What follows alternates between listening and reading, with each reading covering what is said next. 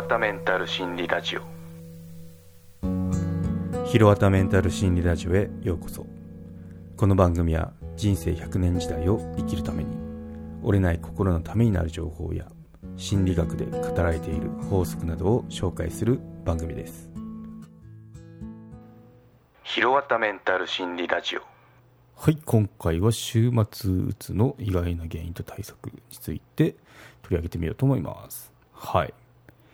週末うつですね。休日を満喫できない週末うつの意外な原因と対策っていうことで、うん。まあ、この記事を見つけてあ面白いなと思ったんで取り上げてみましたね、はい、また概要欄の方にリンク貼っとくので原文の方は覗いてみてください。ってところですね、うん。まあ、先に記事の紹介をしてみますね。かいつまんで、まあ、ポイントだけあの紹介してみます。はい。週末うつの3つの特徴ということで、ビジネス雑誌や自己啓発書では著名人のオフの過ごし方がたびたび紹介されてますと。スポーツや趣味などに楽しん楽しんでいるアクティブな姿が取り上げられることも多いようです。確かにそうですね。インスタとか見るとなんかキラキラしてるなと思います、はい、著名人でなくともオフを満喫している知り合いや楽しそうに過ごしている人たちを街で見ると自分のオフの過ごし方と比較してしまうのが人情です。ということでまあそうですよね。なんかこう同い年とか代の人とかがなんかこうクルージングしてますとかなんか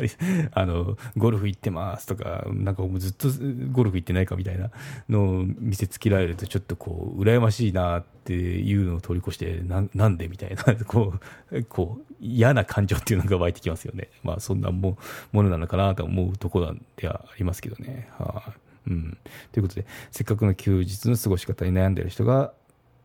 意外にも少なくありませんって言ってますね。うん、週末うつという俗語もあるくらいですっていうことでしたね。はい。ということで、週末うつには個人的に3つの特徴があると思いますということで、その特徴が週末になると昼近くまで寝坊してしまうですね。で、次が休みの日でも仕事のことが気になってしまうですね。で、最後が、せっかくの休みでも気分がなんとなく晴れないですよっていうことを言ってますね。まあ、これがあったら、まあ、一つでもあったら、なんかもう出かけるの億劫ですよね。うん、眠いとか、なんか仕事気になるとか、なんかでも気分乗んないんだよねとか言ったら、もうなんかもう外出るどころじゃないですよね。なんか筆記になっちゃいそうですね。うん。まあ、そういったこともあるみたいですということで。うん。そう。ですね、あとは、うんまあ、ここの週末うつなんですけど、この週末うつっていう言葉の通りで、平日だとなんか比較的元気に過ごしてますってことらしいですね。これ私もあのそのタイプだったんで、私逆か、私逆ですね。週末、ああ、でもそうだ、週末うつなのかな、このこの定義でいくと。週末がなんかこうちょっとあの元気なかったんですよね。平日は仕事がめっちゃ忙しかったんでテンション上げないといけなかったんですよね。なんかそういけなかったんですよね。なんか変な表現ですけど、うん、なんで、まあ、会社でみんなでこう一緒に仕事できるしと顔も見れるしってことであの結構平日の方が元気。でもその代わり週末燃え尽きてたみたいなそんな感じでしたね。でこの記事で取り上げられてるのが、まあ、私みたいなあの人ですね。平日は元気だけどなんか週末ちょっと優れ気分が優れないなって。人に対しては、まあ、自宅でゆっくり過ごしちゃってもいいんですよっていうことを言ってますね。うんそうですね。まあ仕事は甘くないですよとか過酷な仕事によってうつ病になってしまう人も後を絶たないものですってあの言ってはいるんですけど、まあ、仕事には鬱な気分を晴らすあの抗うつ的要素も含んでますよということで、まあ、確かにそうだなと思いますね。うんまあ、何かというと先ほど私もあの申し上げた通りつながりとか達成感社会貢献とかありますよね。この3つの要素がその鬱な気分を晴らす抗うつ的な要素って言ってますね。はい、うん、そう。まあ私そうだなと思いましたね。つながりはありますよね。やっぱこう自分のあのチームの人とあの話をしたりとかあとやっぱなんかこうプロジェクトとかやり遂げた時って達成感ありますもんね。で、まあ、仕事なんでもちろん社会貢献これをやればあのこんな社会貢献があるんだっていうその使命感を持ってやってたんで、うん、分かるなって思いますね。うんはい、そうですね。なんでこういったその平日の達成感とかあの効率的なやつっていうのがあの週末になると薄らいできちゃいますよねっていうのでその要注意ですよってことですね。うん、そうで、まあ、よく言われてるのが、まあ、休日は気分転換のために出かけるといいですよとかいうことはよく言われてるんですけど、まあ、これをしなきゃいけないんだっていうふうな脅迫観念になってしまうとまた別の話になってしまいますよってことですね。これ自体がストレス源になっちゃうんで。うん、なんで、まあ、ここでのアドバイス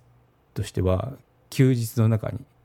自分にとって楽しめる時間を作ることですってことですね、うん、重要なのは他人の楽しみと比較しないことですね。やっぱ比較しちゃしちゃいけないんですね、うん。まあ、なんだろう外で体を動かして登山に行きましょうとかテニスしましょうとかいうのを言われてたとしたらあのいやでも私そんなアウトドアじゃなくてインドアなんですで読書好きなんですって言ったら別に好きなことをすればいいよっていうことを言ってますね。うん、そう自分に合わない活動っていうのは、まあ、もう非常にストレスフルだしあと疲労がたまりますよってことを言ってますね。うん、そうなんでこの方もその休日は自宅でゆっくり過ごすように指導したところあの状態が回復してきたっていう経験もあるそうですね。うん、そうなんでまあ人それぞれですよね。やっぱアウトドア好きな人っていうのはアウトドアがまあ、キャンプ行ってみたり今ソロキャンプとかソロキャンプとかありますけど、うん、っていうのがあのマッチするし、まあ、読書映画鑑賞好きなんですよってことはもうそれらをするのがあのいい休日の過ごし方になりますよね、うん、なんでまあ自分自分ってどっちなんだろうっていうのを意識意識するといいですね。はい、うん、そうですね。あと最後のアドバイスとしては休日は他人のものでなく100%あなたのものですよと。うん、ということで真似を人の真似をする必要はないんですよと。自分にやったことしましょうね。ということで、うん、そう。で何かしなきゃっていう、まあ、休まなきゃちゃんと休まなきゃってそういうのも捨てて仕事がないだけラッキーとかあと体を休められてあの御の字だよっていうふうに思えるのがいいですよってことを言ってましたね。うん。はい、ということで、まあ、ここでちょっとあの駆け足であのかいつまんで紹介しましたけどポイントをおさらいしましょうね。はい、まず一つ。比較しないですね。うん、やっぱあの冒頭のインスタの話みたいについつい同特に同世代ですね。同世代と比較したりとかあと同世代の平均例えば年収いくらとかありますよね。というのをあの比較しちゃいがちだしそのマスコミの記事とか取り上げ方っていうのはそこを言いますよね。大体この40代前半は年収これくらいでとかなんかそう言ってあの煽りますけど。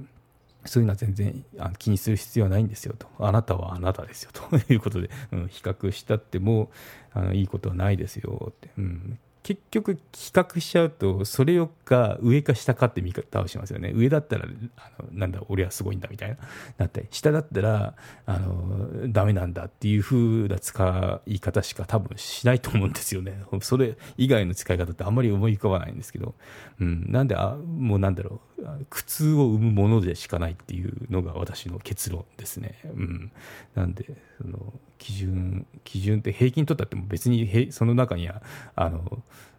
やっぱ平均なんでぶっ飛んでる人もいればぶっ飛んで逆言ってる人もいるわけなんであまりそこのなんだろう中央値を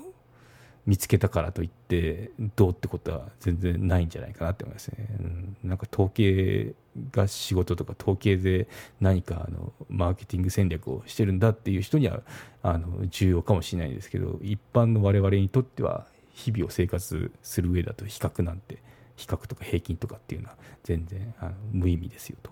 いうことを言ってきたいですね。はい。うん。で、次もいいこと言ってましたね。合わないことはしない。これ一番いいですよね。やっぱこう、外で、なんだろ、30分ジョギングしましょうとか、スポーツしましょうとか言ったってもう、まあ、それが好きな人だったらいいんですけど、まあ、やっぱもう体を動かすのもう勘弁してくださいみたいな方もいるわけですよ。あの、